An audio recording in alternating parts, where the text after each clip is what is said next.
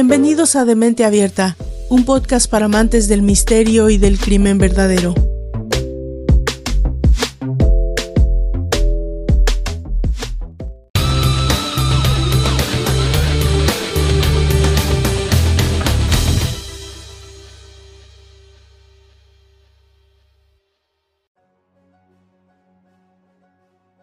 La ira, el odio, el control de carácter, son emociones y comportamientos complejos que pueden manifestarse en diversas situaciones y contextos sociales.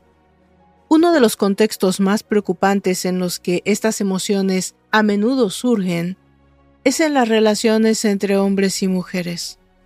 Para comprender el orden psicológico y las posibles causas de esta dinámica, es necesario adentrarse en el entramado de factores sociales y emocionales que contribuyen a este fenómeno.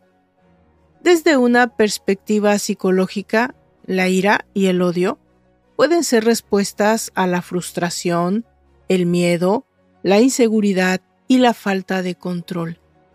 En el contexto de las relaciones de género, estos sentimientos a menudo se manifiestan cuando los hombres sienten que su poder tradicionalmente asignado se ve amenazado o socavado. Históricamente las sociedades han perpetuado estructuras de poder patriarcales que otorgan a los hombres un estatus superior y control sobre las mujeres. Cuando estos roles tradicionales se cuestionan o cambian, algunos hombres pueden sentirse amenazados y responder con ira y odio como una forma de defender su posición. La construcción social de la masculinidad también juega un papel importante en este fenómeno.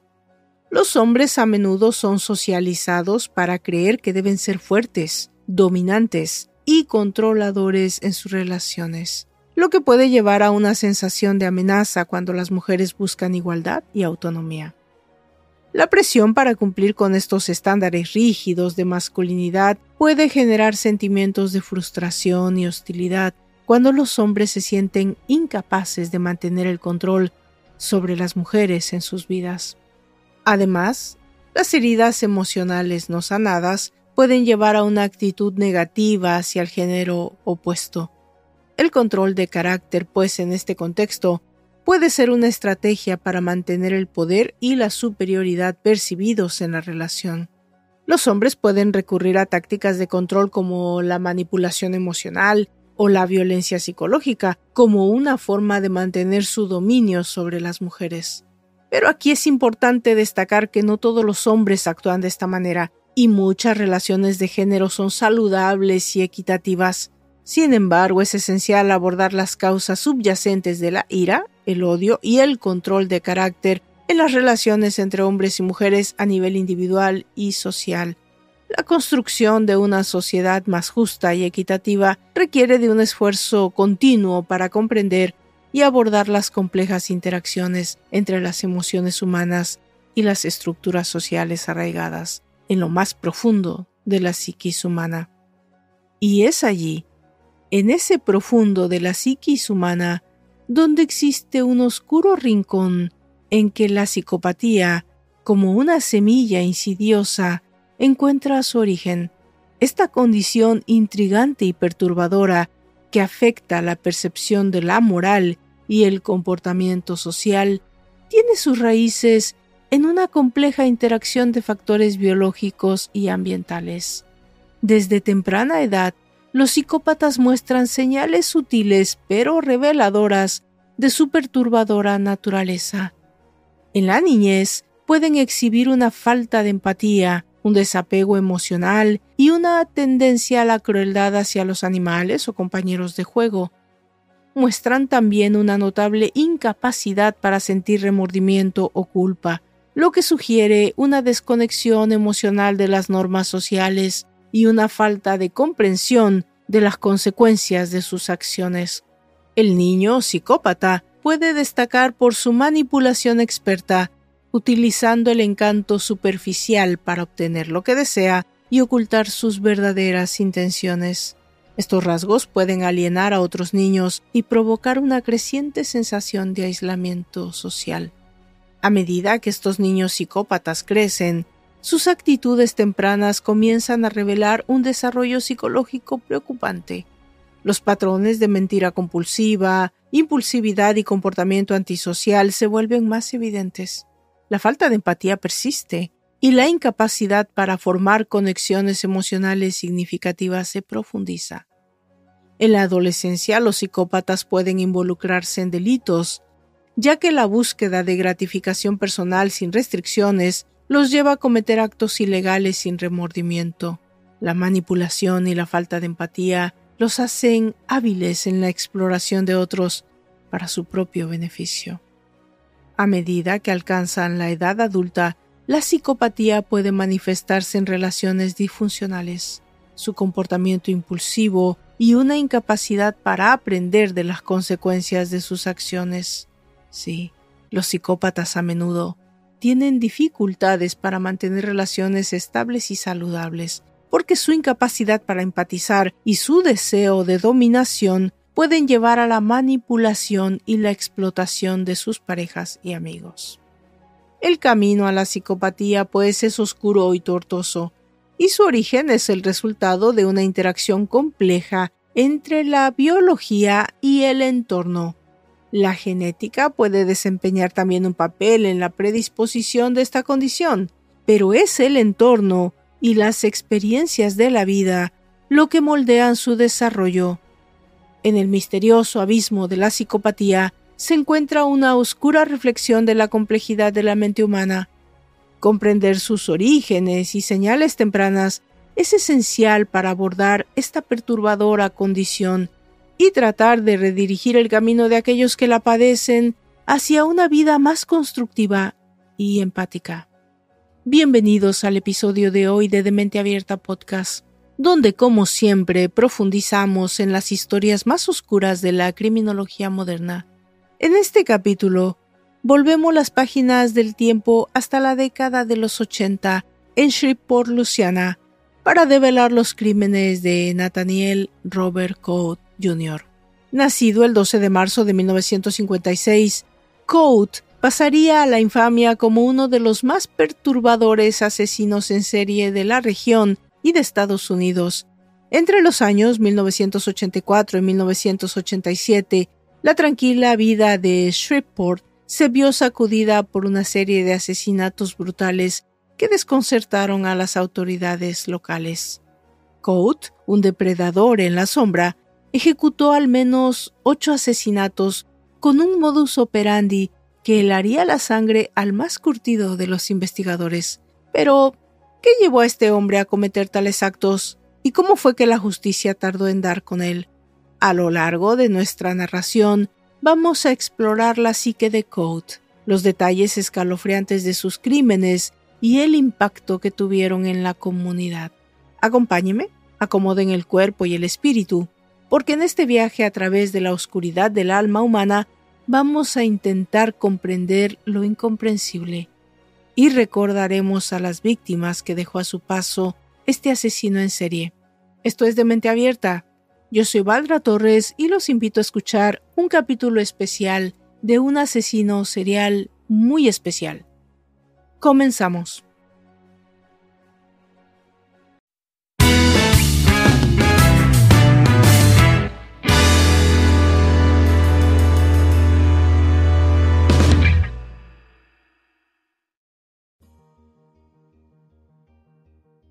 Nathaniel Robert Coates, como ya lo dijimos anteriormente, nació el 12 de marzo de 1956 en Shreveport, Luisiana.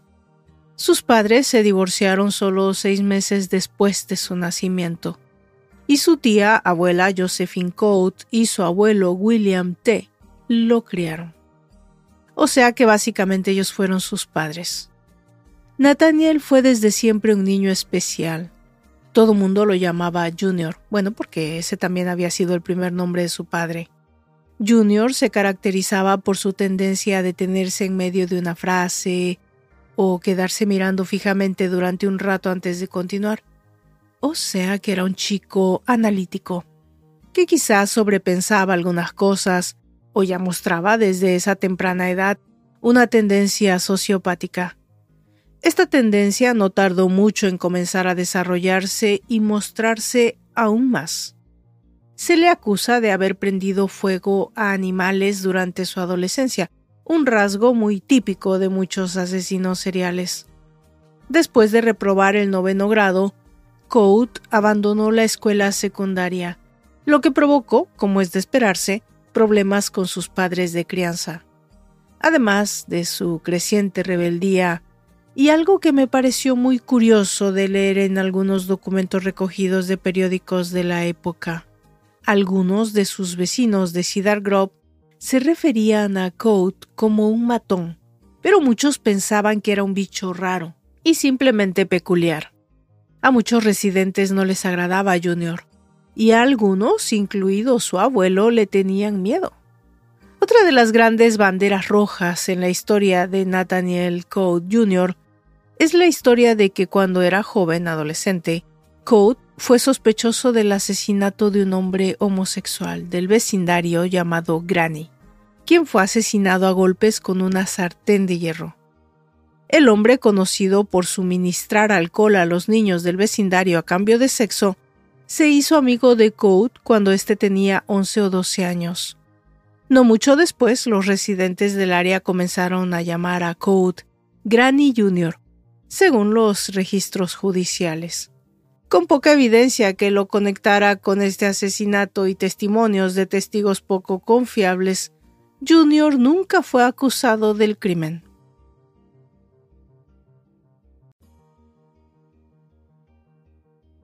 Poco después comenzó a vivir con su tío Johnny Boyd, pero por razones aún desconocidas, en 1971 Boyd le disparó cuatro veces a Junior después de una discusión. Nathaniel pudo correr a cuatro cuadras hacia abajo donde se desplomó en la calle y poco después dos patrulleros lo encontraron. Code les dijo a los oficiales que Boyd, a quien conocía como tío Joe, lo había hecho. Boyd fue arrestado más tarde. En julio de 1975, Code fue acusado de violación agravada y robo en relación con la agresión a una mujer de 20 años el 30 de junio. Junior se declaró culpable de intento de violación agravada en noviembre de 1975 y fue sentenciado a 15 años de prisión. Durante ese juicio, algunos testigos, incluida su mejor amiga y madrastra de la infancia, dijeron que Junior tuvo una infancia difícil y fue incomprendido. Lo retrataron como un individuo decente pero con problemas. Según una declaración jurada ante la corte, Mark Jefferson III dijo que Code era como un hermano mayor que lo cuidaba y lo ayudaba a aprender a defenderse. Jefferson y Code se conocieron cuando eran niños en 1964 o 1965. Mientras estaba encarcelado, su madre biológica murió. Code fue liberado por buena conducta en enero de 1984 y comenzó a trabajar en Fitzgerald Contractors. Pero después de un incidente en 1985, en el que atacó a un compañero de trabajo por una disputa con una estación de radio, Code fue despedido. Después de la cárcel, Code no pudo encontrar un trabajo estable y en cambio dependió de empleos ocasionales, como cuidar la casa de una pareja de ancianos o cortar el césped para mantener sus escasos ingresos. Con poco dinero y afición a la cocaína, Code siempre estuvo buscando oportunidades.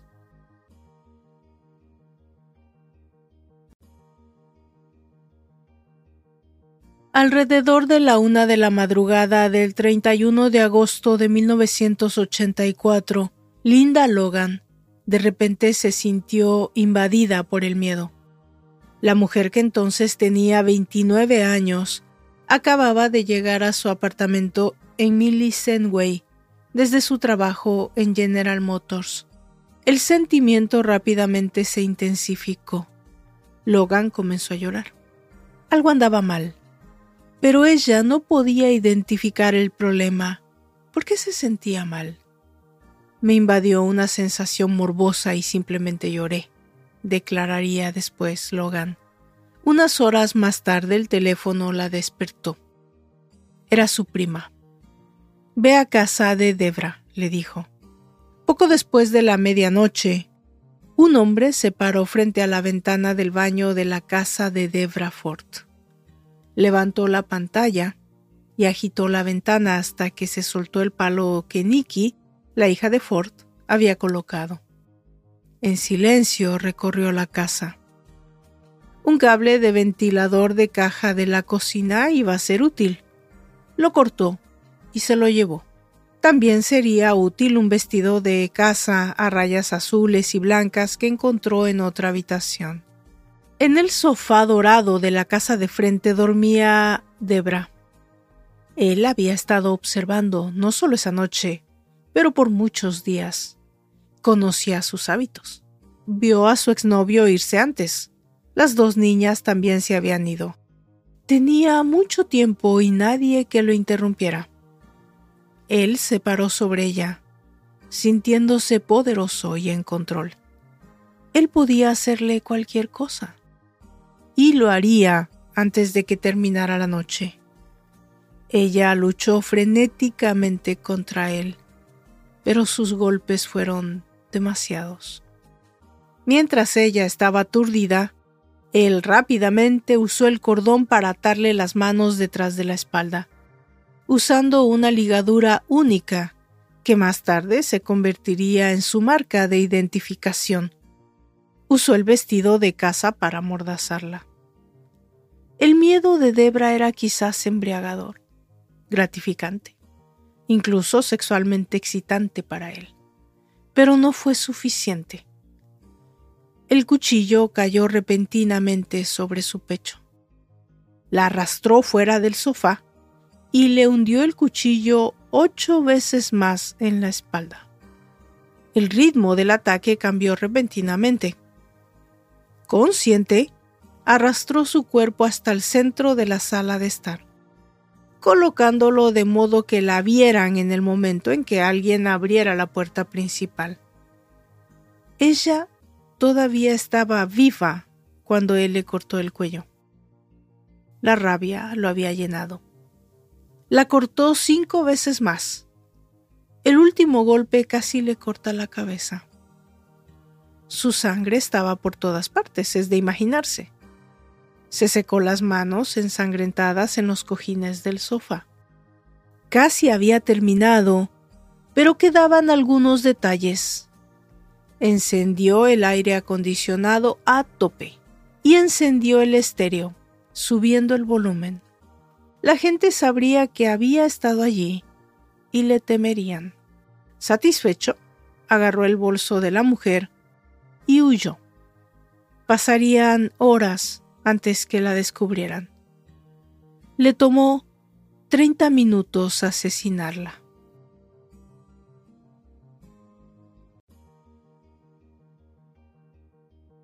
Cuando Linda Logan llegó a la casa de su hermana alrededor de las 8 de la mañana del 31 de agosto de 1984, los residentes cercanos se habían reunido en la calle frente a la casa. La creciente multitud de transeúntes hizo difícil conducir por la calle. Debra Ford, de 25 años, fue encontrada asesinada dentro de su casa.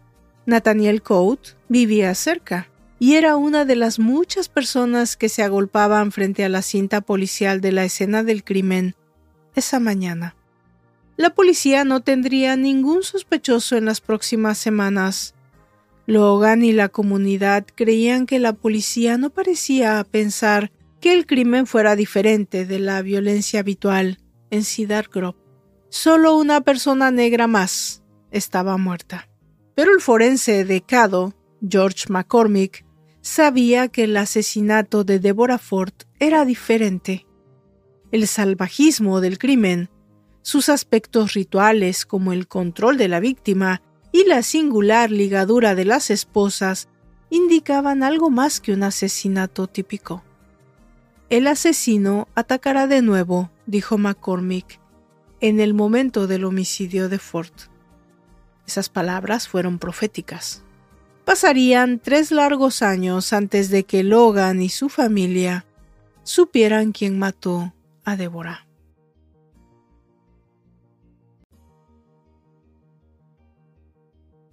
A solo unas pocas cuadras de la casa de Debra Ford, el 19 de julio de 1985, se cometió un crimen aún más atroz.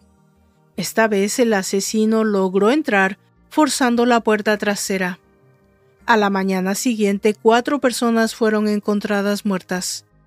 Vivian Cheney, su novio Bill Joe Harris, su hermano Jerry Colbert y su hija Carlita Colbert, de 15 años. A Harris le habían disparado dos veces en la cabeza, dos veces en el pecho y le habían cortado la garganta. Lo habían atado con cordones de zapatos y cables telefónicos. Jerry Colbert no estaba atado, pero le habían disparado mortalmente a quemarropa en la cabeza mientras dormía.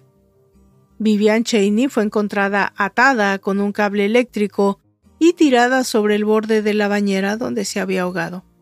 Ella también había sido estrangulada y golpeada. La joven Carlita Colbert fue encontrada en la sala de estar, también atada con un cable eléctrico, y al igual que Ford, había sido brutalmente cortada en el área de la garganta. El asesino había respetado la vida a las hijas más jóvenes de Cheney, de 10 y 7 años. Todos en la casa tenían retraso mental o discapacidad visual, excepto Harris. Un corredor que conocía a Coates recordó más tarde que había visto a Nathaniel la noche de los asesinatos cubierto de sangre. Los cambios en el modus operandi, en el código, expuestos de caso en caso, muestran cómo Code había aprendido y mejorado. Por ejemplo, en el primer asesinato, Code amordazó a la víctima con material encontrado en el lugar. La siguiente vez trajo cinta adhesiva. Code también mantuvo a sus víctimas bajo vigilancia para obtener información sobre ellas, especialmente sobre los segundos asesinatos. En este caso trajo un arma al lugar para deshacerse de los hombres, que representaban la mayor amenaza para él, dado que las últimas víctimas, un anciano y dos niños, representaban poca amenaza. Code no usó un arma contra ellos. Los ocho asesinatos ocurrieron en viviendas unifamiliares. En cada vivienda los aires acondicionados y o televisores estaban encendidos, lo que ahogaba el ruido al entrar por alguna puerta o ventana. Code rápidamente obtuvo y mantuvo el control de las víctimas, separándolas en diferentes habitaciones. Nathaniel tenía una tarjeta de presentación muy distintiva, uno de cuyos aspectos eran las heridas infligidas a las víctimas. Code empleó un método muy sangriento de ataque y exageración. Simplemente podía haber asesinado a cada víctima con una sola herida de bala, una muerte limpia que implicara poco desorden. En cambio, Code masacró a sus víctimas cortándoles la garganta con un movimiento de sierra que resultó en heridas profundas. Aunque brutal, el ataque no satisfizo su ritual. Todas las víctimas sufrieron heridas adicionales, a excepción de la niña de 15 años. Una víctima masculina, por ejemplo, sufrió heridas de bala en el pecho, mientras que la otra recibió múltiples puñaladas en el mismo. El código era herir a casi todas las víctimas mucho más de lo necesario para causar la muerte, o sea, exageración.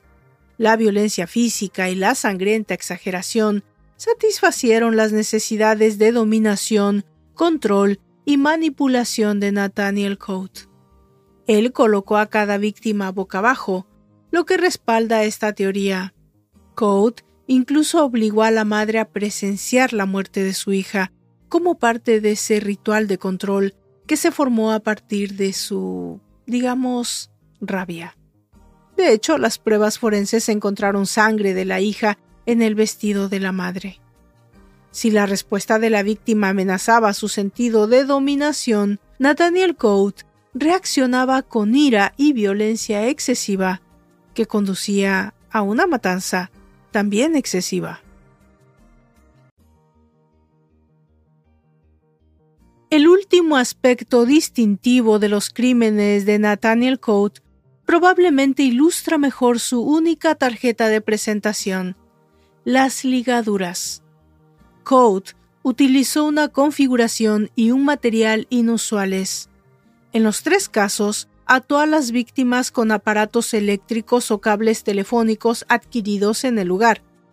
Code podría haber traído una cuerda o haber usado su cinta adhesiva, pero el uso de estos cables satisfizo alguna necesidad personal.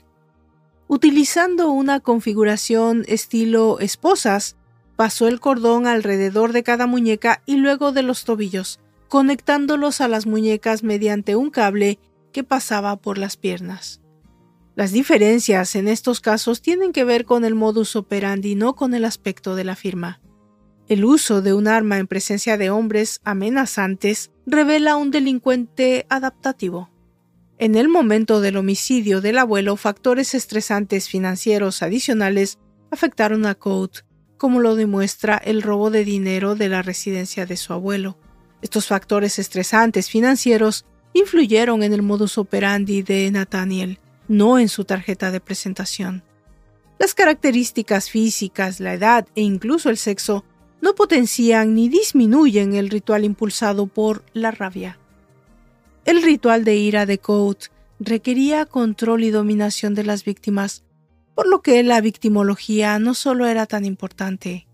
Code, al igual que Ronnie Shelton, el violador en serie, seleccionó víctimas que podía controlar, manipular y sobre quienes podía proyectar su ira. Sin embargo, Code cometió un error aún más condenatorio. Rompió la regla más importante de los asesinos en serie y asesinó a alguien cercano a él.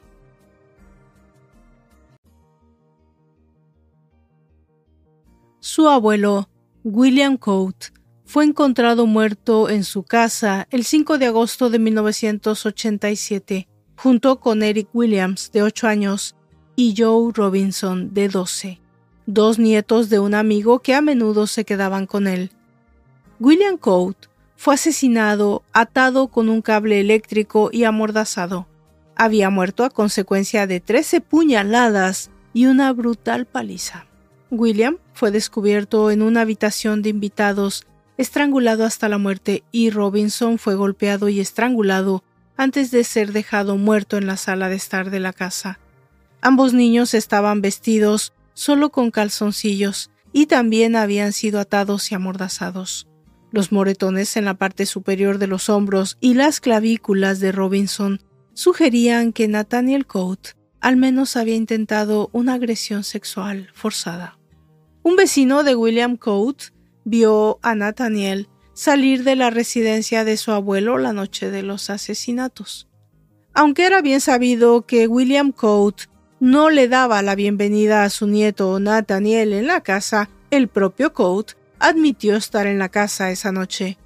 Cuando las huellas dactilares del presunto asesino coincidieron con las extraídas de la escena del crimen de Cheney, la suerte de Coate se acabó oficialmente y fue arrestado. Un equipo de investigación entrevistó a Nathaniel Code en la comisaría. En ese momento era solo un sospechoso de rutina debido a su relación con la víctima. Según las autoridades, Code hizo una declaración incriminatoria en la entrevista y al mismo tiempo negó su participación. Se recogieron las huellas dactilares de Code y se compararon con las pruebas encontradas en el lugar y fue ratificado el cargo. Después de su arresto, otra muestra de huellas dactilares coincidía con una muestra recolectada en los asesinatos de Cedar Grove en 1985, lo que demostraba su culpabilidad en esos asesinatos más allá de toda duda razonable. Finalmente, con la información de John Douglas de que el modus operandi era el mismo en el asesinato de Debra Ford, se compararon las pruebas digitales de Nathaniel y también coincidieron. Después de su arresto, familiares y conocidos de Nathaniel Coate expresaron su incredulidad de que fuera un asesino en serie.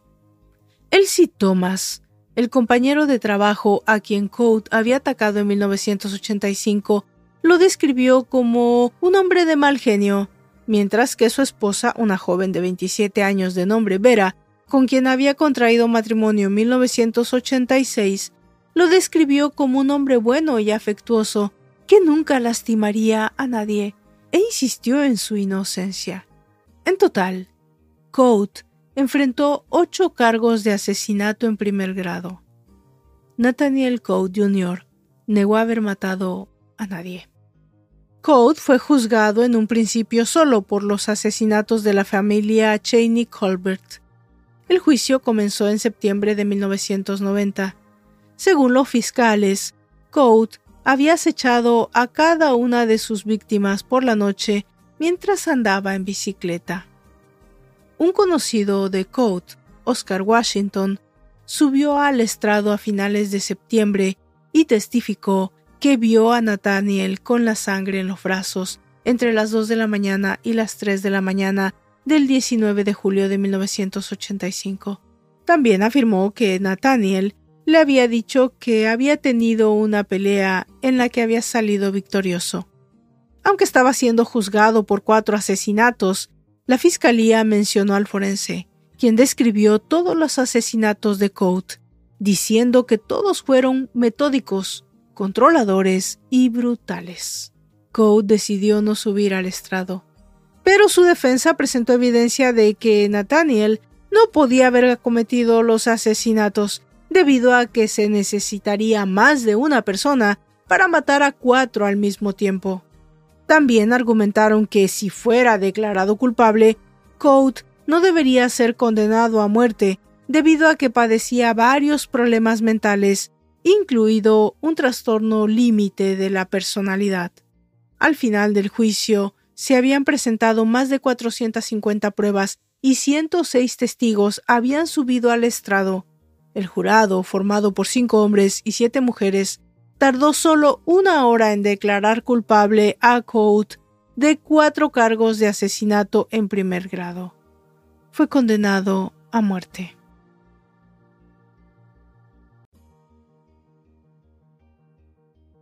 También se sospechó, aunque no se confirmó, que Coate había sido el asesino de Wes Burks, de 48 años, y Mónica Barnum, de 20. Burks fue asesinado el 24 de junio de 1985, mientras que Barnum fue asesinada poco menos de un mes después, el 18 de julio. También se sospecha de Code en los asesinatos en 1986 de Johnny Jenkins, de 54 años, y Jake Mills, de 60. El cuerpo de Jenkins fue encontrado en el 4115 Miles Street el 21 de febrero de 1986, mientras que el cuerpo de Miles fue encontrado en el 1549 Polonia Avenue el 12 de diciembre de 1986. Coate nunca estuvo oficialmente vinculado a estos asesinatos y ninguno de sus asesinatos conocidos ocurrió en 1986, el año en que se casó. En julio de 1991, Coate presentó un recurso de apelación en el que alegó que se había sentido abrumado durante el juicio, lo que le llevó a tomar malas decisiones jurídicas. También negó continuamente haber cometido los asesinatos, cuestionando que no pudo haber asesinado a cuatro personas al mismo tiempo.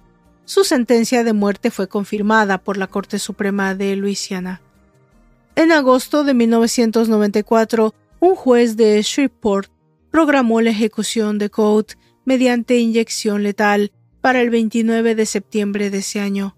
Sin embargo, debido a que Coate planeaba apelar ante un tribunal federal, la ejecución tuvo que posponerse. Se fijó una nueva fecha de ejecución para el 15 de mayo de 1995, pero fue retrasada una vez más por un juez de distrito, quien accedió a revisar los documentos del caso. En 2013, Coate fue uno de los tres reclusos de la Penitenciaría Estatal de Luisiana que presentó demandas por las temperaturas extremadamente altas en prisión. Según ellos, sufrían un calor extremo de hasta 195 grados con el índice de calor en verano y dijeron que era un riesgo de daños graves o muerte. Las familiares de las víctimas de Nathaniel Coate expresaron su rechazo extremo a la solicitud mencionando lo que hizo para terminar en el corredor de la muerte. Según Albert Colbert Jr., hermano de Carlita Colbert, perdió todos esos privilegios que usted y yo tenemos. Perdió el privilegio del aire acondicionado, lo perdió. Los Colbert no lo condenamos a muerte. Hizo eso cuando decidió quitarle la vida a mi hermana y a mi hermano, mi sobrina, Billy Joe Harris, Deborah Ford, el señor William y los otros dos niños pequeños. Él hizo eso y ahora tiene suficiente coraje para solicitar vivir con comunidades. Y bueno, de esta manera llegamos al final de esta entrega especial de Demente Abierta dedicada a uno de los asesinos seriales más interesantes que he tenido el gusto de estudiar. Eh, yo me despido de ustedes, no sin antes invitarlos a que me sigan en mis redes sociales, a que se suscriban a mis canales de TikTok, de YouTube y por supuesto que también me sigan en Instagram y en la página de Facebook y Twitter. Oh, perdón, ahora se llama X. Bueno, yo soy Valdra Torres y gracias a todos, quiero agradecer infinitamente a todos ustedes por los mensajes, por los comentarios, por los internos que ustedes envían vía Spotify y también desde las páginas de Facebook y de Instagram de, Mente Abierta. Yo estoy muy contenta de tener interacción con ustedes, de leer sus mensajes, de leer sus comentarios. No importa si son comentarios malos, buenos, medianos, si son comentarios tristes, si son comentarios personales, si son comentarios de cualquier tipo de comentarios que ustedes hagan para mí, está bien, porque eso nutre este canal y también le da sentido a la actividad que esta servidora tiene a bien realizar en este podcast. Así que bienvenidos sean todos, gracias por eso y nos vemos hasta la próxima.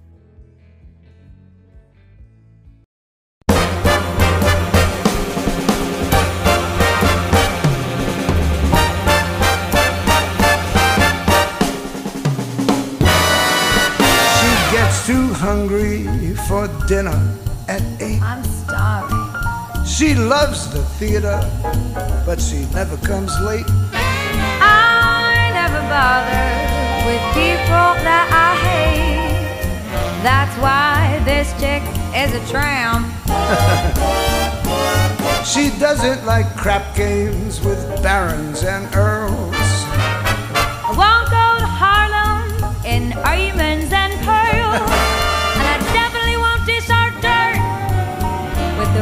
those girls. Thank you. That's why the lady is a tramp. I love the free, fresh wind in my hair. Life without care. Oh, I'm so broke. It's oak. I hate California. It's crowded and damn. That's why the lady is a I'm a tramp. tramp. Go to Coney Island. Oh, the beach is divine. And I love the Yankees. Jeter's just fine. I follow Rogers and Hart. She sings every line. That's why the lady is a tramp.